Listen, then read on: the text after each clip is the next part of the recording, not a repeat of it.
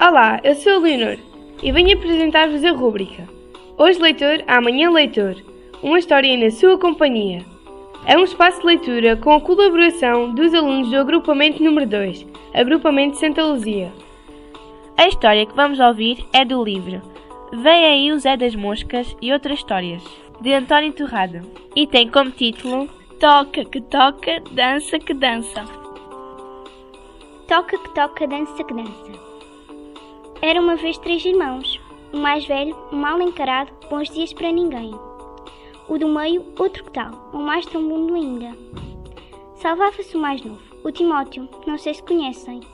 Muito dado e sempre prazenteiro, pegava-se-nos a alegria só de a gente vê-lo. Uma joia de moço, o Timóteo, podem crer. Os três irmãos eram pastores, cada qual do seu rebanho. A alvorada a romper e eles pela vereda que ia dar aos pastos. O mais velho à frente, de cajado nudoso, e com dois cães rosnadores, daqueles meter medo à própria sombra. Os carneiros e as ovelhas também não destoavam do pastor. Logo a seguir, o rebanho do irmão do meio, em tudo igual ao que passara. A fechar o desfile, lá vinham tilintar as lasuras do Timóteo, comandadas por rafeiros saltaricos, de cauda a abanar, como se o ofício deles fosse uma permanente festa. E era porque o Timóteo, todo o santo dia, não parava de tocar por uma gaitinha de beijos, que comprara a um espanhol na feira de São Lourenço. Mas os manos mais velhos não queriam saber de serenatas, e assim que podiam afastavam-se eles e rebanhos, para bem longe de onde lhes não chegasse ecos daquele irmão destemperado, tão fora dos preceitos do resto da família. Uma vez, à volta para casa, cruzaram-se com uma velha que andava a motos que colher ervas para coelhos.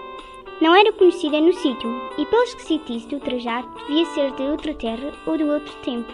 Que Deus vos salve, disse-lhes a velha. Eles, cada qual mais mansombo do que o outro, apertaram os lábios, baixaram os olhos e não responderam. Nem a parentes e vizinhos falavam como haviam de falar a desconhecidos.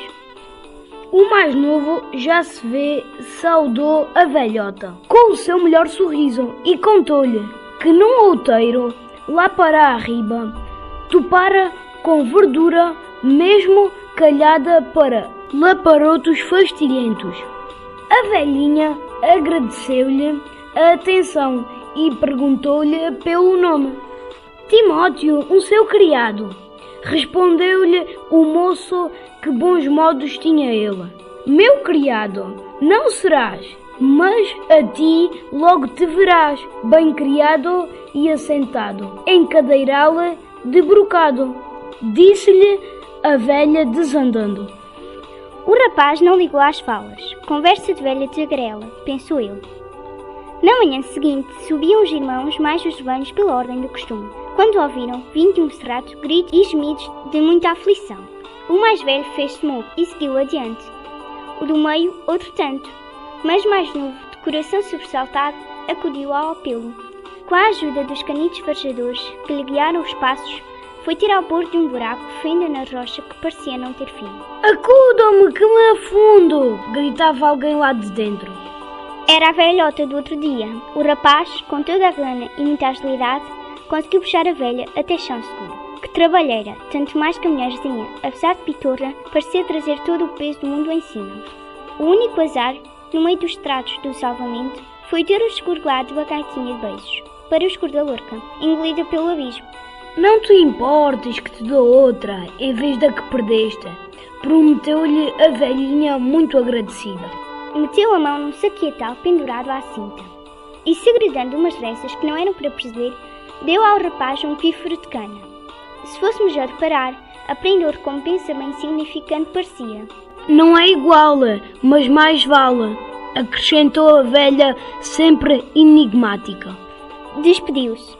O pastor foi juntar as ovelhas e, quando se virava para trás para dizer adeus de longe, a velha frunfunfelha já ela tinha desaparecido. Foi andando o moço até ao sítio do costume.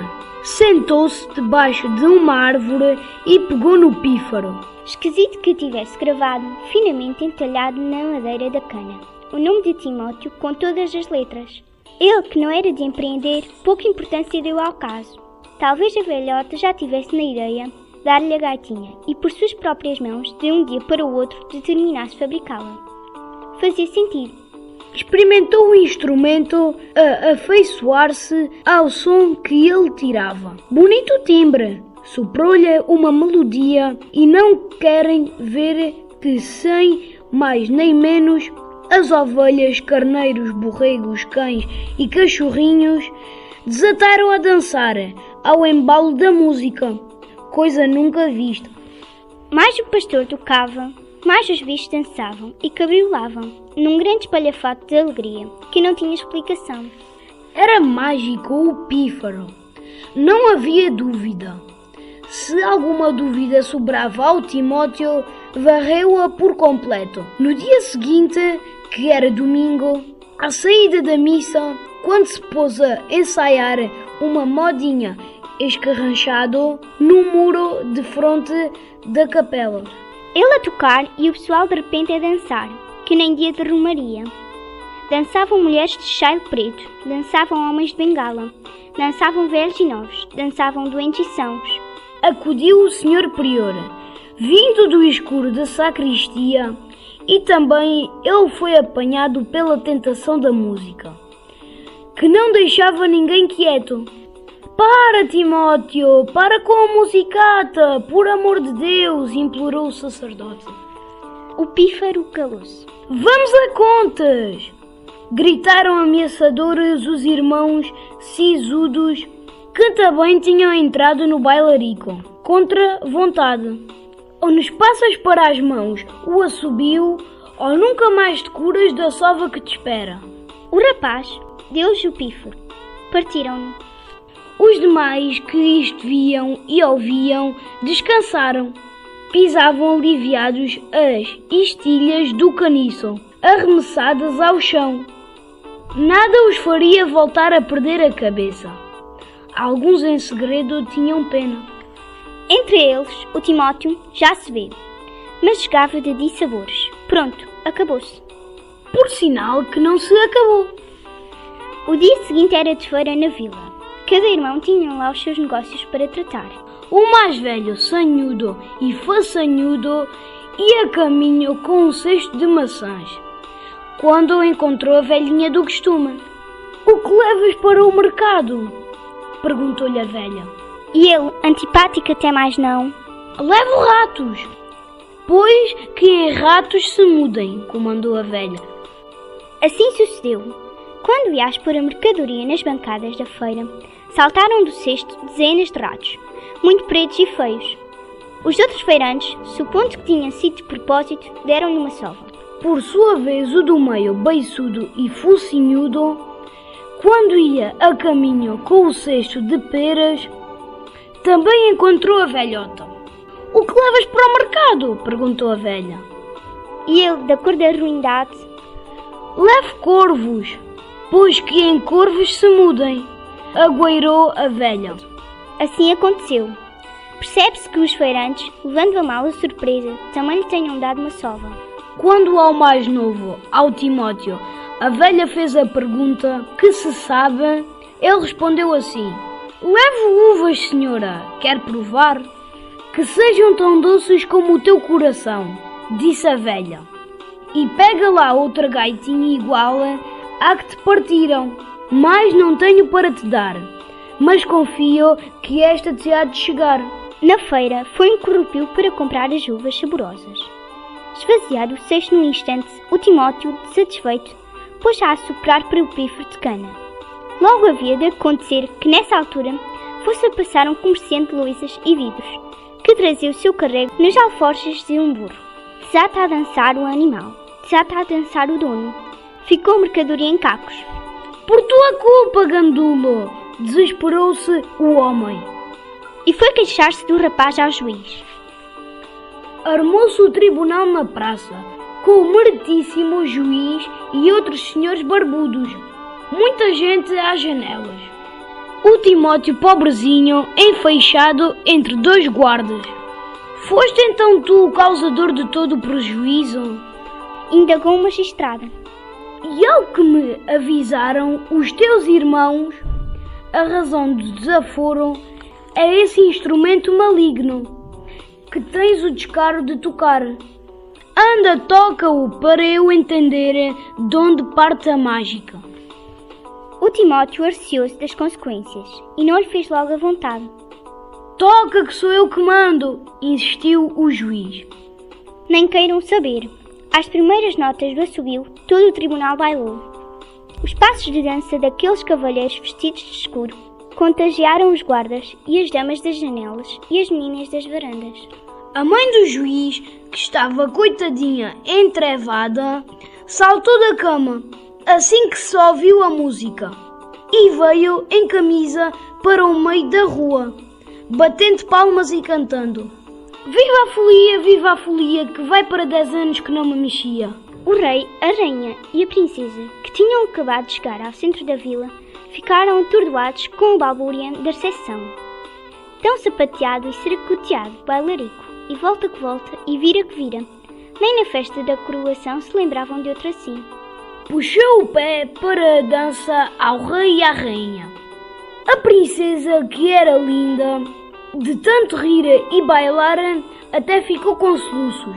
Só lhe passaram quando viu o Timóteo mais de perto, logo depois de a música e da dança terem sido interrompidas por ordem real. É que o tempo não estava para brincadeiras. As majestades mais da sua corte vinham a fugir de um exército inimigo que com o maior descaro entrara pelo reino adentro e tudo ameaçava o furibundo, sem que nada e ninguém conseguissem pará-lo. Ali, naquela vilória esquecida, se concentrou a defesa antes da última batalha. Juntaram-se os homens da terra aos poucos soldados do regimento real e todos juntos marcharam para dar luta aos invasores. Quem ia à frente era o Timóteo. Diante do tropel dos inimigos, afluindo ameaçadores de várias bandas, o Timóteo tocou o pífaro, como se fosse corneta de lanceiros. Puseram-se os cavalos a dançar e os cavaleiros vieram abaixo. Puseram-se os artilheiros a dançar e dos canhões nem vulgares. Puseram-se os generais a dançar e voaram os chapéus de penacho. Mas que grande cambalacho! E sabem porquê? Sabem porque só de um lado dançam e do outro não? Porque os soldados do Timóteo precavidos, tinham posto bolotas a tapar os ouvidos. Assim, foram empurrando os indesejados para de onde tinham vindo, que, sempre a dançar, desconjuntados, pediam tréguas, clemência, a rendição final, pois já não podiam com os pés de tanto bailar. E viva o Timóteo, o herói que casou, como é de ver, com a princesa real. Quanto à gaitinha, igual a mais nenhuma, quer na paz, quer na guerra, dizem que foi guardada num cofre forte para o que desse e viesse. E a história acaba aqui. A gravação das histórias conta com o apoio da Biblioteca Escolar, no âmbito do projeto Aprender, Comunicar e Partilhar, com os repórteres SL.